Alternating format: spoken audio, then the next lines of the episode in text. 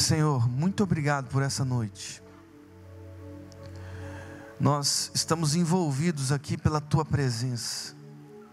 A tua presença é real nas nossas vidas. Senhor, fala conosco, fala conosco. Ouça a oração de todos os teus servos aqui. Senhor, nós queremos ser constrangidos pela tua presença.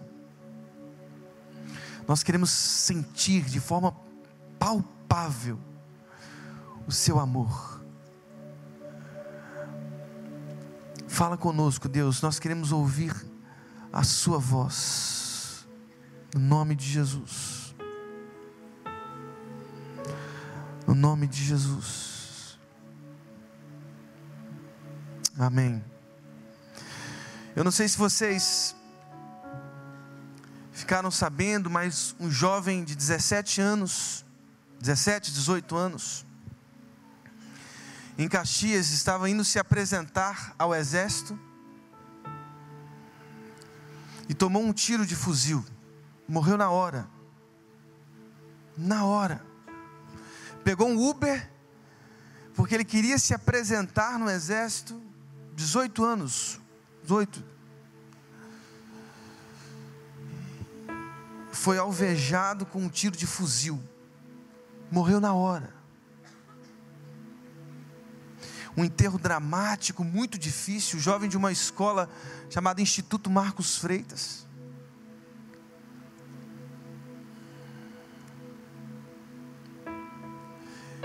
E aí eu fiquei pensando, porque todo pai nessa hora se coloca no meio da história.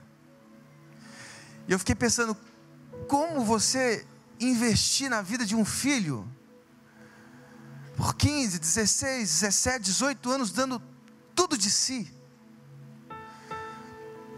suando sua camisa, trabalhando, se esforçando, como todo pai, todo pai que é pai faz. E aí vê o seu filho morrendo por causa da da violência de uma cidade. Irmãos, não sei quanto a você, mas o meu coração dói diante de cenas assim. E essas cenas são diárias no Rio de Janeiro, diariamente. A gente recebe uma notícia de um jovem que foi alvejado, de uma mãe que carregava uma criança que foi alvejada, de uma criança. Fomos numa escola, a juventude dessa igreja fez um projeto evangelístico numa escola de uma menina que, dentro da escola, tomou um tiro.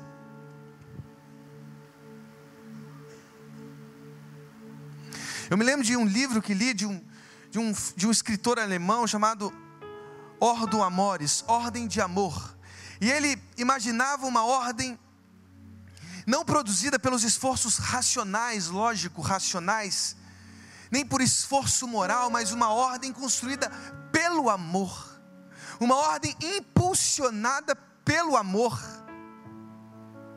E aí eu fiquei refletindo é, sobre essas cenas e sobre essa ordem de amor, e eu disse: bem, entre essas cenas e uma ordem de amor, existe uma instituição.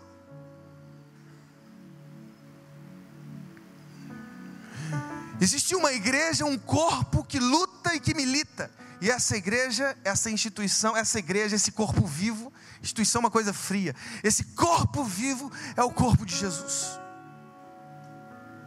Nós somos aqueles e aquelas chamados e chamadas por Deus, vocacionadas para construir essa ordem de amor. Nós, essa igreja aqui, nós somos essa igreja.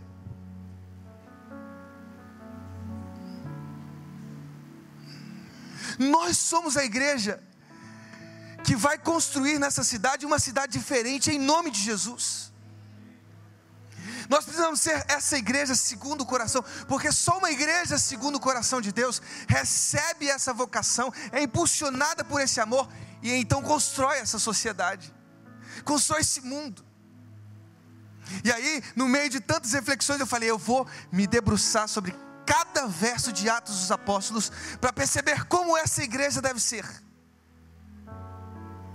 Como ser uma igreja segundo o coração de Deus que se coloca à disposição das mãos de Deus para construir essa ordem impulsionada pelo amor. Quais são as marcas dessa igreja primitiva? Quais são as marcas dessa igreja deixada por Jesus, verso a verso, capítulo por capítulo, tentando digerir e perceber que, que marcas eram essas. E aí eu percebi algumas marcas, e eu queria compartilhar com os meus amados irmãos, amém? A primeira marca, anote aí, a primeira marca que eu percebi, lendo Atos dos Apóstolos, é que uma igreja segundo o coração de Deus tem a oração como um lugar privilegiado de relacionamento com Deus. Uma igreja segundo o coração de Deus tem a oração como um lugar privilegiado de relacionamento com Deus. Aí você talvez me pergunte ou se pergunte, bem, onde você encontrou isso? E eu queria citar cada verso tentando com você digerir a vida de oração dos apóstolos, a vida de oração dos discípulos, a vida de oração da igreja. Olha o que diz, por exemplo, Atos 1,14. Atos 1,14 diz: Todos eles se reuniam sempre em oração. O comando de Jesus era claro: aguardem, aguardem em Jerusalém. João batizou com água, mas eu batizarei com fogo, com espírito. Aguardem, aguardem o cumprimento das promessas. E aqueles homens e mulheres se reuniam sempre em oração. Diz o verso 42 do capítulo 2, depois daquele intenso derramamento do Espírito, eles viram como de um, ouviram um som como de um vento impetuoso sobre aquela casa, enchendo aquela casa, e todos os apóstolos começaram a falar em outras línguas, e todos que estavam ali reunidos naquela grande festa de Pentecostes ouviam acerca de Jesus em seus próprios dialetos, coisas extraordinárias extraordinárias. E diz o verso 42 do capítulo 2 que eles se dedicavam ao ensino dos apóstolos e à comunhão, a, a ao partir do pão e às orações, aqueles cristãos cheios do Espírito Santo de Deus, eles se dedicavam à oração. Uma igreja segundo o coração de Deus se dedica à oração. Capítulo 4. Capítulo 4 de Atos, verso 31 diz que depois deles orarem, tremeu o lugar em que estavam reunidos. Irmãos, eu fiquei imaginando se a nossa igreja se juntasse e nós aqui rendidos aos pés de Jesus, começássemos a orar, a buscar a face de Deus, a buscar a presença de Deus, e esse lugar começar a tremer, irmãos, imagina só. Você pode dizer um amém bem forte aí. Vivemos coisas incríveis através da oração. E tremeu o lugar porque eles estavam orando. Houve um problema na igreja primitiva. Porque problema é normal, Atos capítulo 6, sobre a distribuição diária dos alimentos. As viúvas dos judeus de fala hebraica recebiam a porção do alimento, mas as viúvas dos judeus de fala grega não estavam recebendo um problema. Sabe como eles resolveram? Eles disseram os apóstolos: Bem, nós nos dedicaremos à oração e ao ministério da palavra. Os apóstolos entenderam que a prioridade de suas, de suas vidas era a dedicação exclusiva à palavra de Deus e à oração. E aí, foi aí, neste momento, é um dos únicos textos né, administrativos que a gente percebe claramente, os apóstolos dizem no Novo Testamento. Bem, vamos então encontrar homens cheios do Espírito Santo, repletos do Espírito Santo, de boa reputação, e nós vamos colocar sobre eles este ministério de distribuir igualmente os alimentos. Foi aí que diz a palavra de Deus, capítulo 6, verso 6, que eles impuseram as mãos e oraram. Oraram. Irmãos, nesta quinta-feira, eu fui pregar lá em Piabetá. Cheguei lá em Piabetá, eu fui surpreendido com um culto extraordinário de multiplicação, várias células reunidas, irmãos, vários homens, mulheres e crianças, todos juntos, adorando a Deus, adorando a Deus. E aí eu chamei o irmão Weber e o irmão Rony, que são os dois líderes lá de Piabetá, e nós convocamos os novos líderes. E nós impusemos as mãos sobre eles e nós oramos com intensidade. Irmãos, só nessa quinta, cinco novas células foram abertas em Piabetá. Cinco novas células. E nós impusemos as mãos com orgulho, com vontade de ver aquela cidade rendida aos pés de Jesus. Eles impuseram as mãos. Todo ministério deve nascer da oração. Da oração. Há um verso no, no capítulo 7. Impressionante. Capítulo 7 de Atos, verso 59 diz que enquanto apedrejavam Estevão, este orava. É muito forte isso, irmãos. Era a vida dos discípulos de Jesus, era a vida dos apóstolos, era a vida dos diáconos que foram instituídos para o serviço da distribuição diária dos alimentos. Diz o texto que enquanto ele estava sendo apedrejado, ele orava. Meu Deus do céu, será que as nossas vidas representam essa paixão pela presença de Deus?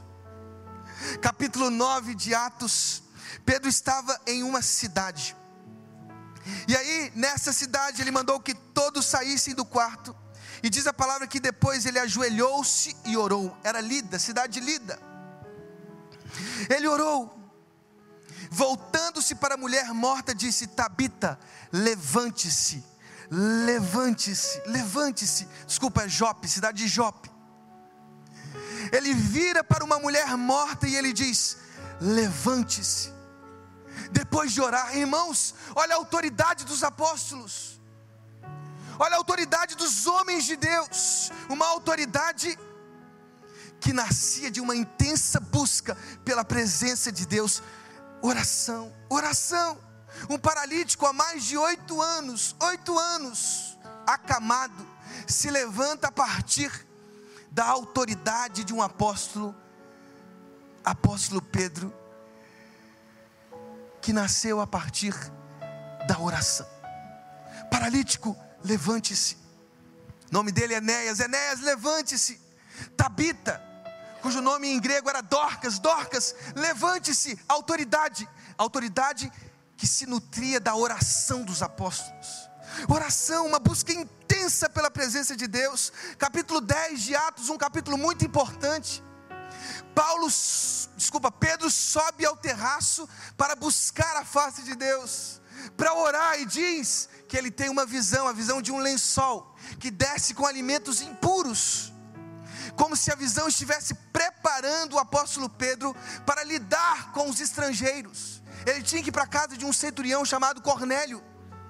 A voz da visão dizia: Não torne Pedro impuro aquilo que eu tornei puro. Irmãos, as mudanças mais extraordinárias que viveremos nas nossas vidas, a partir de hoje, nascerão das nossas vidas, da nossa vida de oração. Amém? Quem pode dizer um amém? Da nossa vida de oração. Pedro era intenso, intenso, ele orava, ele buscava. Queridos, Tiago, no capítulo 12, irmão de João, foi violentamente assassinado por Herodes. Pedro foi lançado no cárcere. Sabe o que a igreja fez? Eles devem ter pensado: bem, se mataram Tiago, vão matar Pedro, vamos orar. Vamos orar intensamente. E eles oraram, diz a palavra de Deus, no verso 5 do capítulo 12. Eles oraram intensamente a Deus por ele e todos que já leram esse capítulo sabem o milagre que aconteceu na libertação do apóstolo Pedro. Oração, oração. A igreja de Antioquia enviou dois grandes homens, Paulo e Barnabé. Mas antes do envio, diz a palavra de Deus, que eles impuseram-lhes as mãos e os enviaram impuseram-lhes as mãos depois de jejuar, diz a palavra, e depois de orar, e enviaram Barnabé e Paulo para uma grande viagem missionária. Jejum, oração, a cultura do reino, a cultura da igreja de Cristo, a nossa cultura, a nossa cultura a partir de hoje. Oração, busca da presença de Deus. diz a palavra que nas viagens missionárias que Paulo viveu, eles, impus, eles colocavam as mãos sobre todos os homens e mulheres e os enviavam, designavam presbíteros em cada igreja, tendo orado e jejuado, é o que diz a palavra, eles os encomendaram ao Senhor. Capítulo 14, verso 23. Paulo designava presbíteros em cada igreja, em cada cidade que passava, mas tudo fruto da oração, fruto da oração. Quem aqui não se lembra, em Filipos, no cárcere, Paulo e Silas estavam presos. Presos. Veja o sofrimento dos apóstolos, diz a palavra que por volta de meia-noite, meia-noite, Paulo e Silas estavam orando e cantando hinos ao Senhor. Oração. Depois de um naufrágio difícil, que Paulo passou no mar Adriático, ele chega a uma ilha, a ilha de Malta. E diz a palavra que Paulo orou, orou por um dos principais daquela ilha, cujo nome era Públio. Ele orou. Ele orou por Públio por seus familiares, por sua casa, por todos os cidadãos daquela ilha. Todos os doentes eram trazidos até o apóstolo e ele orava, e diz o texto que todos foram curados. Irmãos, o que nós estamos construindo? O que nós estamos construindo? Será que estamos construindo as mesmas religiões que escravizam as nossas consciências? Será que nós estamos alargando as nossas borlas? Será que nós estamos coando o mosquito e engolindo o camelo? Será que nós somos como sepulcros caiados, por fora uma estrutura linda e bela, mas por dentro corroídos pela ganância da religião? O que nós estamos construindo? Será que a religião é mais uma das drogas que retira o nosso olhar da realidade histórica? O que estamos construindo? Mais um vício, mais um entorpecente. Será que chegamos aqui todos os domingos e fumamos a nossa maconha? Nós não podemos mais construir religiões. Nós não podemos mais construir religiões. Nós precisamos de uma intensa relação com Deus, intimidade, oração. É passar tempo no secreto com o Pai, é fechar a porta. E o Pai que te vê em secreto te recompensará, como disse Jesus em seu sermão. É fechar a porta e passar tempo com Deus. Quando eu era adolescente, eu ia uma sexta por mês à primeira igreja batista de Belo Horizonte, na Praça Raul Soares. Tinha um, uma coisa apaixonante que acontecia, que era a madrugada do carinho, que também tinha no Rio de Janeiro, não sei se ainda tem. E aí eu ia para a madrugada do carinho, chegava lá na primeira igreja de Belo Horizonte e nós nos reuníamos antes né, de sairmos a campo, evangelizando pessoas. A gente se reunia no terceiro ou no quarto andar, agora não me lembro bem. Mas eu me lembro o seguinte: que nós tínhamos que subir escadas para chegar a esse andar. Nós subíamos escadas e vimos algumas frases a respeito da oração frases impressionantes, mas uma me marcou. Uma frase me marcou e eu consigo me lembrar dela. Essa frase diz: A igreja primitiva orava dez dias, pregava dez minutos e três mil almas se convertiam. A igreja moderna, a igreja moderna prega dez dias, ora dez minutos e três almas se convertem. Irmãos, há uma diferença gritante entre a igreja que Jesus deixou o nosso momento atual, mas nós precisamos mudar isso. E vai começar a mudar isso a partir de hoje, em nome de Jesus. Nós vamos criar uma cultura de oração, de busca pela presença do Pai. Todos os dias, os pastores dessa igreja se reúnem às 8 horas da manhã. E a gente chega e compartilha da palavra, e depois cada um tem um tempo a sós de uma hora e meia, duas horas, e depois voltamos, depois dessa oração e leitura da palavra, para compartilharmos como isso tem mexido com as nossas vidas como isso tem mexido com os nossos corações, como isso tem sacudido a nossa alma. Irmãos, é tempo de buscarmos a face do Pai. É tempo de buscarmos com alegria um relacionamento sincero com Deus. Essa é a marca da igreja primitiva. Essa deve ser também a nossa marca. A marca de uma igreja segundo o coração de Deus é a oração. Vamos buscar a presença do Pai. Vamos nos ajoelhar, vamos nos render, vamos colocar o nosso rosto no pó e buscar a presença de Deus. Amém, irmãos? Mas há uma segunda marca. Há uma segunda marca. Uma igreja segundo o coração de Deus lida com os sofrimentos da caminhada cristã de forma resiliente. Resiliente. O que é resiliência senão a capacidade que as pessoas adquirem para lidar com os seus problemas, vencer os obstáculos e não ceder às pressões? Irmãos, a igreja primitiva passou por momentos de intenso sofrimento. Uma das marcas da igreja que Jesus deixou é: eles eram resilientes, eles eram aprovados provações diferentes vinham sobre os apóstolos e eles superavam os seus sofrimentos. Eu fui estudar alguns deslocamentos do apóstolo Paulo, veja só. Por exemplo, um deslocamento que Paulo fez da primeira viagem missionária, a partir do capítulo 13. Paulo saiu de Salaminas e foi para Pafos. Sabe quantos quilômetros? 169 quilômetros. Sabe quanto tempo se gastava para percorrer isso na antiguidade? Uma semana. Uma semana de deslocamento de uma cidade para outra cidade. Também Paulo saiu de Perge para Antioquia. Sabe quantos quilômetros? 177 quilômetros. Aproximadamente oito dias de viagem. Quem aqui já teve a seguinte curiosidade: quantos quilômetros Paulo percorreu em suas viagens. Eu tive essa, essa curiosidade, porque eu estava tão sem graça já com minha vida diante da vida de Paulo, que eu falei, gente, eu vou, eu vou pesquisar quantos quilômetros esse Paulo percorreu. E eu quero passar essa informação para vocês. Paulo viajou via mar 11.050 quilômetros. 11.050 quilômetros, 111 dias. Via terra, ele percorreu 13.730 quilômetros, aproximadamente 552 dias. Sabe qual é o total das viagens missionárias que Paulo empreendeu?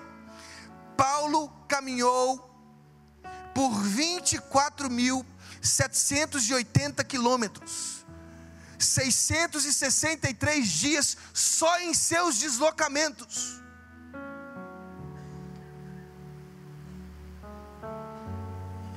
Seiscentos e sessenta e três dias só em seus deslocamentos, irmãos. A igreja primitiva lidava com os sofrimentos da caminhada cristã de forma resiliente. Nada parava o apóstolo Paulo, nada parava o apóstolo Pedro, João, nada parava estes homens nenhum sofrimento, nenhum açoite. Vamos aos versos, diz o capítulo 4, verso 3: que depois de João e Pedro curarem um paralítico que estava lá no templo Formosa, mais, na porta formosa do templo há mais de 40 anos 40 anos, desde que nasceu o paralítico. Depois de Pedro e João dissessem: oh, oh, Eu não tenho prata, eu não tenho ouro, mas o que eu tenho eu te dou. Por favor, levante e ande. Depois de fazer um paralítico de 40 anos andar, eles foram perseguidos pela religiosidade do seu tempo. Diz o texto no verso 3 que eles agarraram Pedro e João e os colocaram na prisão até o dia seguinte. No capítulo 5, ainda por causa do mesmo problema, diz o texto no verso 40 que os apóstolos foram açoitados. Açoitados porque curaram um paralítico curaram um paralítico. Mas o que é impressionante é o verso 41 do capítulo 5 que diz: Os apóstolos saíram do sinédrio, alegres por terem sido considerados dignos de serem humilhados por causa do nome. Eles foram humilhados, eles foram açoitados, eles saíram felizes. Meu Deus, nós fomos considerados dignos de sofrer tal humilhação. Felizes, felizes. Estevão, capítulo 7 de Atos, foi apedrejado até a morte. Até a morte. Paulo estava lá no capítulo 8, verso 1, consentindo na morte de Estevão.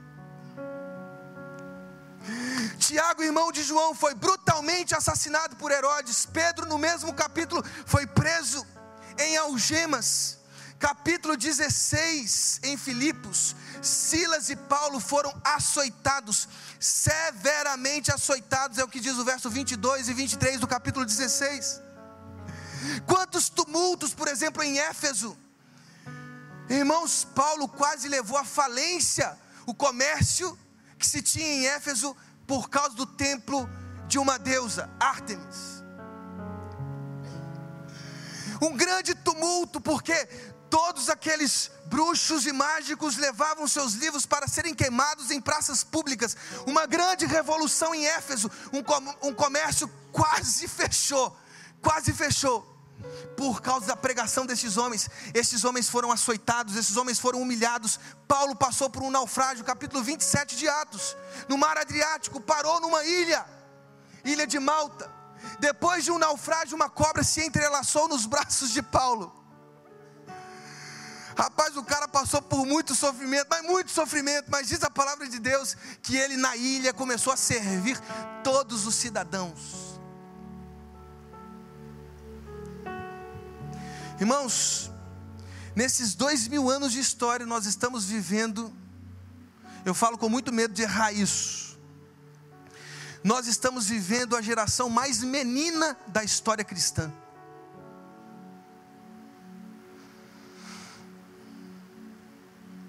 Tudo dói, tudo dói. A nossa paixão está ressequida, os nossos ossos estão ressequidos. Somos como, como aquele vale que Ezequiel viu no capítulo 37. Tudo dói. O supervisor liga para um líder dizendo assim: líder, você esqueceu de mandar o relatório, estou aqui te ajudando para você enviar o relatório.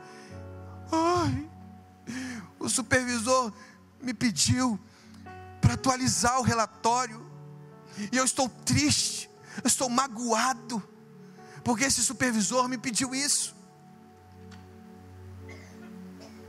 E é tão difícil para mim, pastor, atualizar um relatório de célula, porque eu tenho que sentar numa cadeira, eu tenho que abrir o meu iPhone, eu uso muito pouco o iPhone, muito pouco eu uso o meu smartphone, e eu preciso colocar alguns números, e isso dura 30 segundos, isso é muito difícil para mim. Estamos vivendo uma geração menina. E a marca da igreja primitiva é aquela igreja que caminha com os sofrimentos, que lida com os sofrimentos da caminhada cristã de forma resiliente. Temos que ser como o apóstolo Paulo, Pedro, João, Barnabé, esses grandes homens, Estevão, que resistiram aos piores sofrimentos, às piores dores, os piores naufrágios, as piores humilhações públicas por amor ao Evangelho. É o amor que pulsa nos nossos, nos nossos corações, o que nos impulsiona. O que nos impulsiona foi por isso que Paulo pôde dizer: sei o que é passar necessidade, e sei o que é ter fartura, aprendi o segredo de viver contente em qualquer e toda situação, seja bem alimentado, seja com fome, tendo muito ou passando necessidade, tudo posso, tudo posso naquele que me fortalece, tudo posso naquele que me fortalece o profeta Ágabo, no capítulo 21 de Atos, ele pegou o cinto de Paulo, ele amarrou suas mãos, ele amarrou seus pés, ele disse: Tudo isso vai acontecer em Jerusalém com o dono desse cinto. Tudo isso vai acontecer. Sabe o que Paulo disse para todos aqueles que estavam o ouvindo?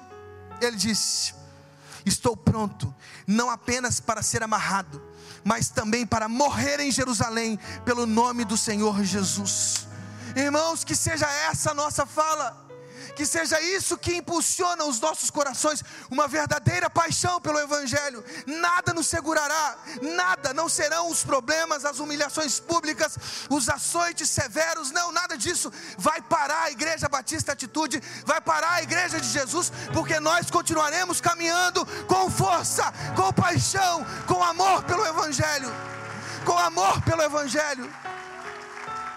E os sofrimentos, os sofrimentos não podem ser comparados com a glória que será revelada em nós, lá naquele futuro prometido por Deus. Ah, irmãos, aqui é sofrimento mesmo, aqui é sofrimento, mas vamos, vamos lá, vamos lá. Eu, eu recebi a história do missionário Miguel Zuger. Eu conheço o Miguel Zuger desde quando era adolescente, porque eu orava por esse missionário.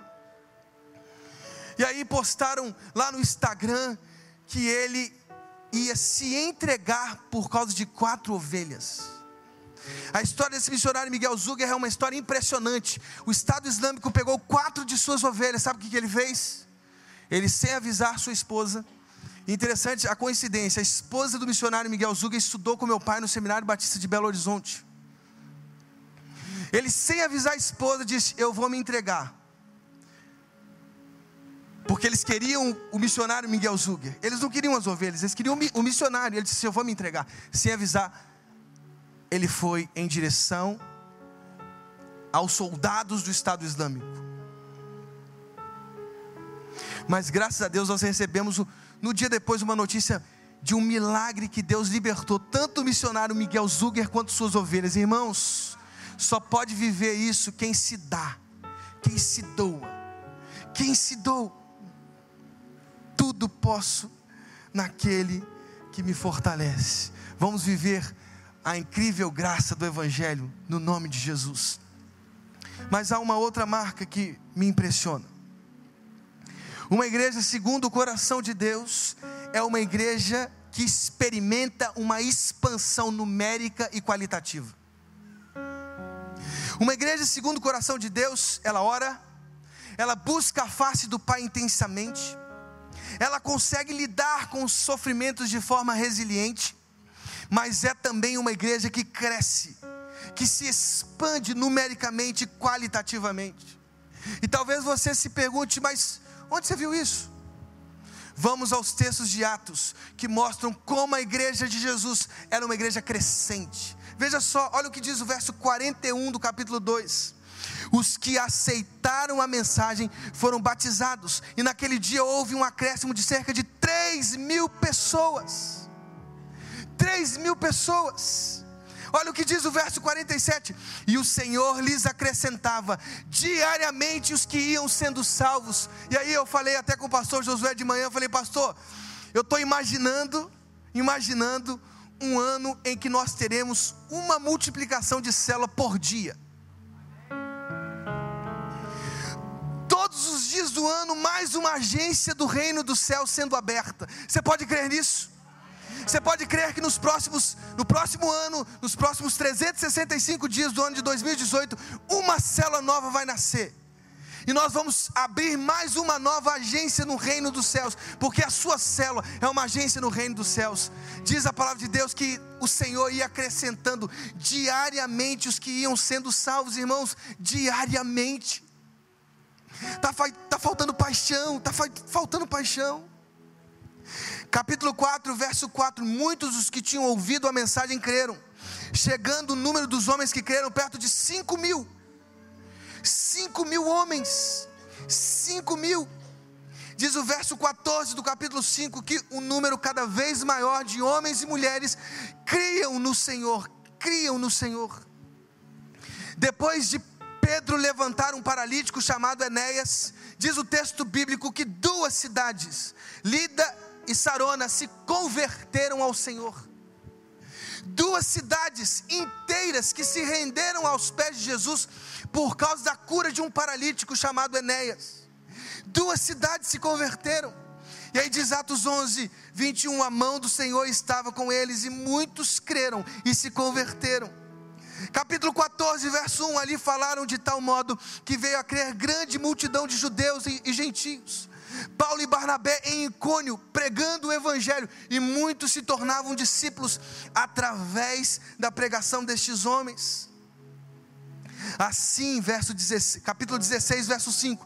Assim as igrejas eram fortalecidas na fé e cresciam em número a cada dia, a cada dia, a cada dia. Capítulo 19 de Atos: grande número dos que tinham praticado o ocultismo reuniram seus livros e, e os queimaram publicamente. Publicamente, irmãos, nós precisamos viver um grande avivamento no Rio de Janeiro.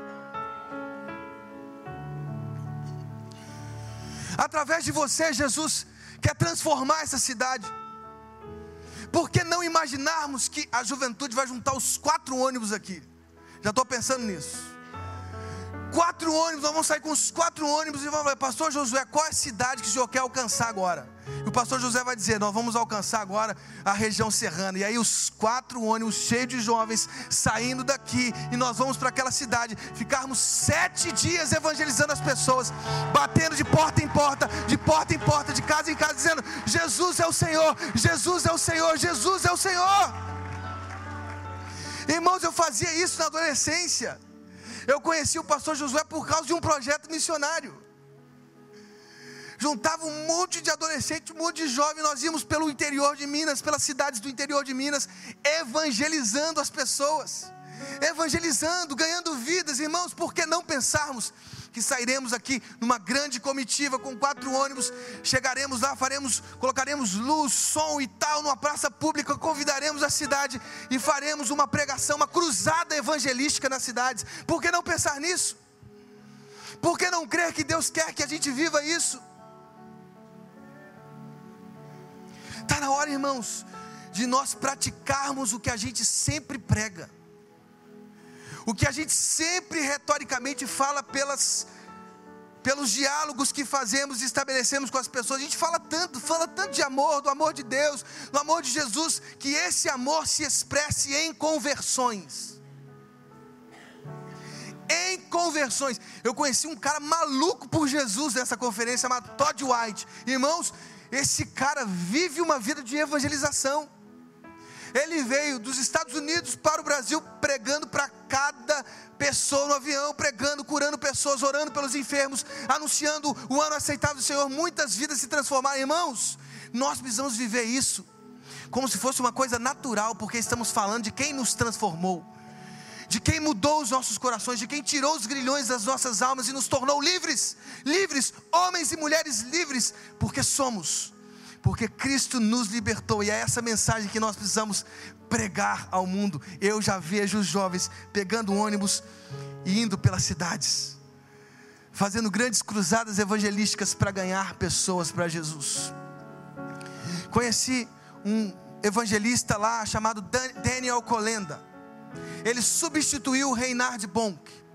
Hoje ele lidera o Cefam, Cristo para todas as nações. É uma organização incrível que atua cruza, com cruzadas evangelísticas na África. Sabe quantas vidas em 30 anos de ministério esses caras ganharam para Jesus? Quem chuta aí? Quem chuta aí? Vamos lá. No, os pastores que estavam de manhã não pode. Quem chuta aí? Um milhão, quem dá mais? Cinco milhões, quem dá mais? Hã? Sete milhões, quem dá mais? Ah, não vale, miserável.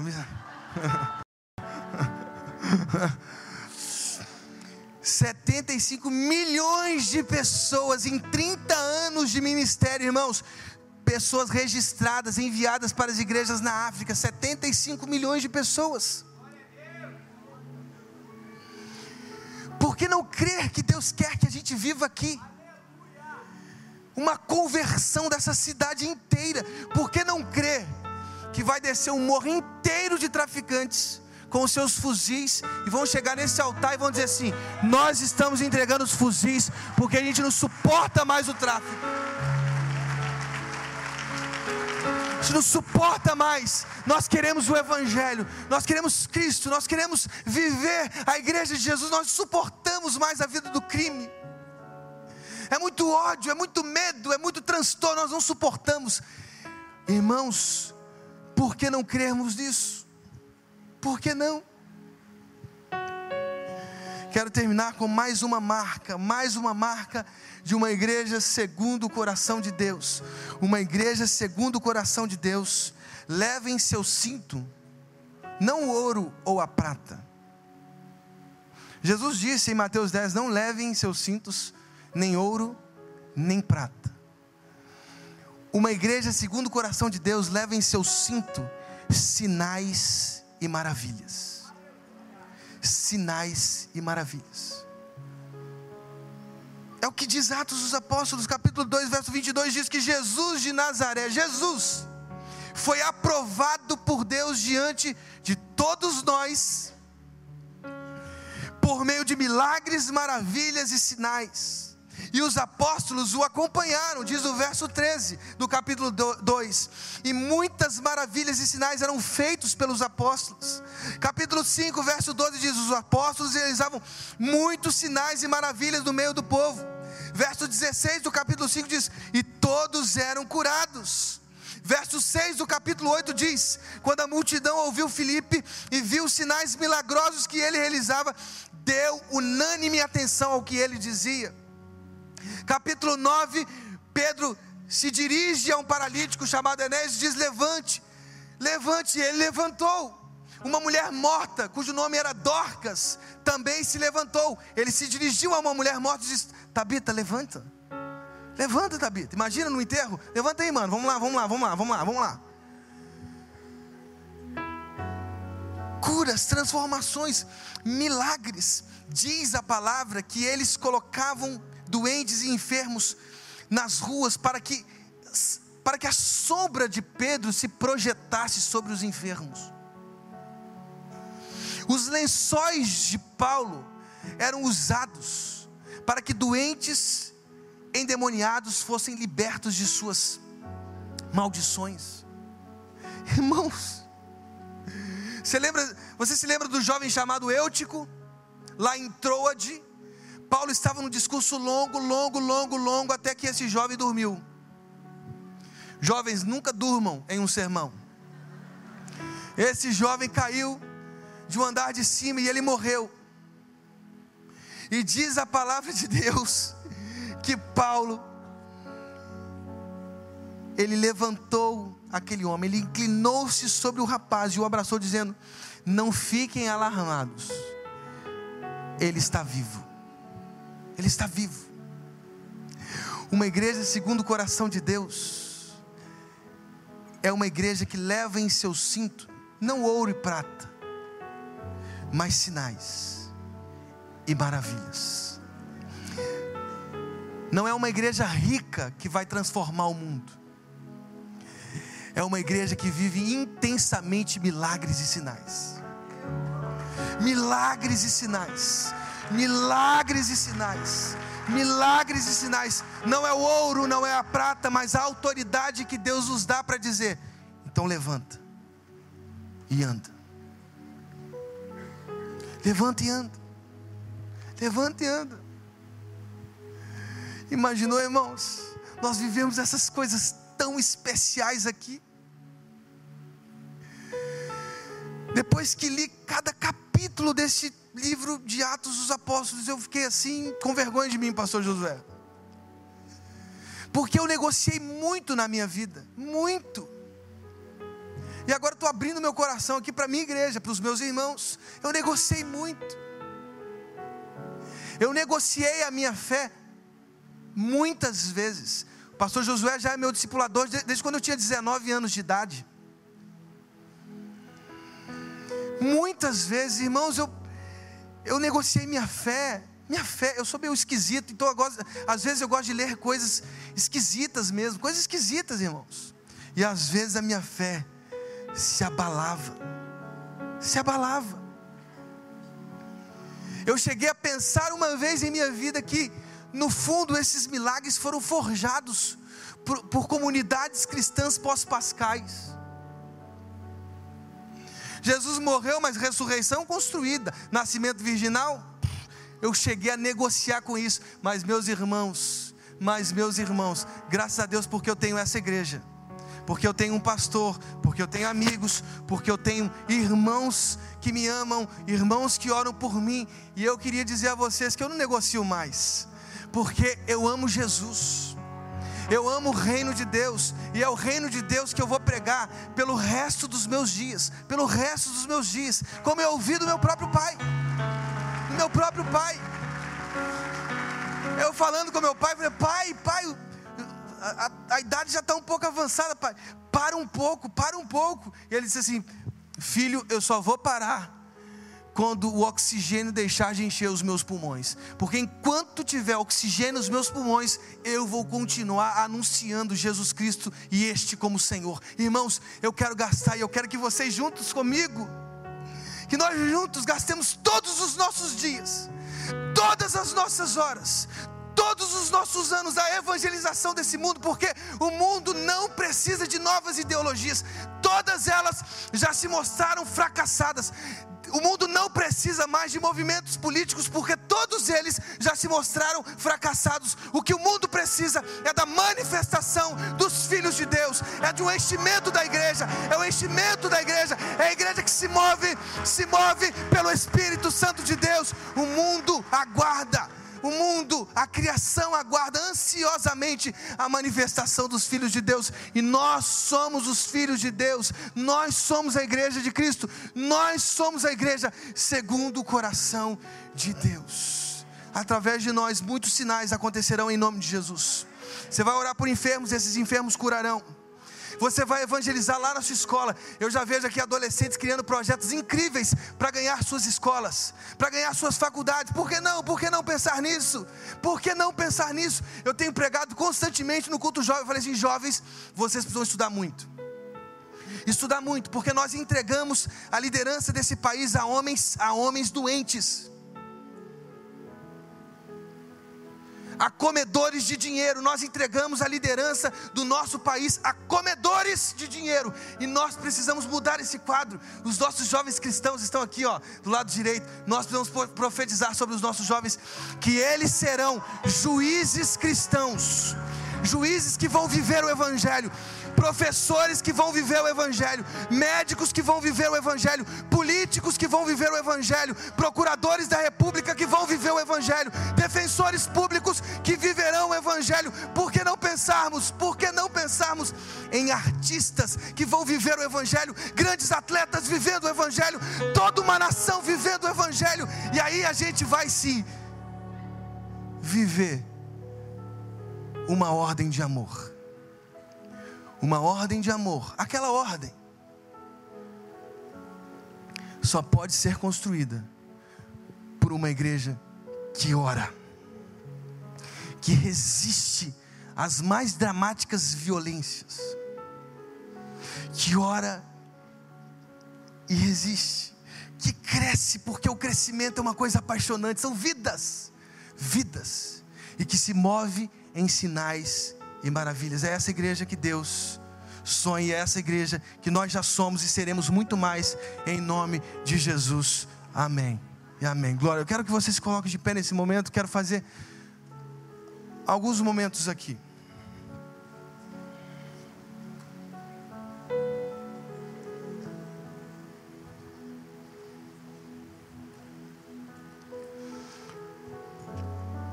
O primeiro apelo que eu gostaria de fazer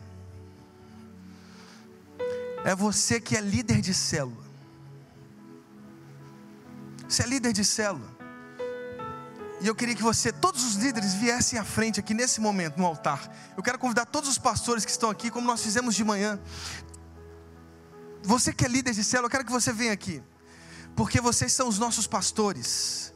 Vocês cuidam da nossa igreja. Vocês cuidam com muito amor, com muito zelo com muita paixão, e nós, pastores aqui, queremos orar para que Deus derrame sobre vocês o Espírito Santo de Deus, fogo na vida de vocês, sabe por quê? Porque, irmãos, não dá para você ser líder de célula sem cheio do Espírito Santo de Deus, não dá. Você tem que ser líder de célula, mas você tem que ser cheio do Espírito Santo de Deus, cheio do fogo de Deus, amém, irmãos? E nós vamos orar por vocês. Eu quero pedir pela a igreja toda nesse momento. Você vai estender sua mão, igreja. E nós vamos orar, nós vamos orar por esses líderes para que Deus possa enchê-los, enchê-los do Espírito Santo de Deus. Vamos orar, Senhor, no nome de Jesus. No nome de Jesus, nós te pedimos por cada líder de célula. Ó Deus, vai enchendo cada coração aqui em nome de Jesus. Deus, em nome de Jesus, nós te pedimos, nós te pedimos, Senhor, vai enchendo os nossos líderes, vai enchendo, Deus, vai enchendo em nome de Jesus. Senhor, nós queremos queimar na tua presença, que o teu, o teu Santo Espírito encha os nossos corações, que os líderes de, de cela saiam daqui, ó Deus, mais apaixonados, ó Deus, em nome de Jesus, mais apaixonados pelo teu reino, mais apaixonados pela tua palavra. Nós cremos nisso, Senhor, nós cremos e te pedimos paixão, paixão, Senhor, paixão, fogo, Deus, fogo, enchimento do teu espírito, enchimento, Senhor, vai enchendo a nossa igreja, vai enchendo os nossos líderes, vai enchendo, Senhor, cada homem, cada mulher, cada família, porque nós queremos viver os teus sonhos, queremos viver os teus sonhos, encha-nos, ó Deus, encha-nos, Deus, encha-nos, Deus, em nome de Jesus, encha-nos, Senhor, com teu Santo Espírito, encha-nos, Deus, em nome de Jesus, em nome de Jesus, em nome de Amém, amém.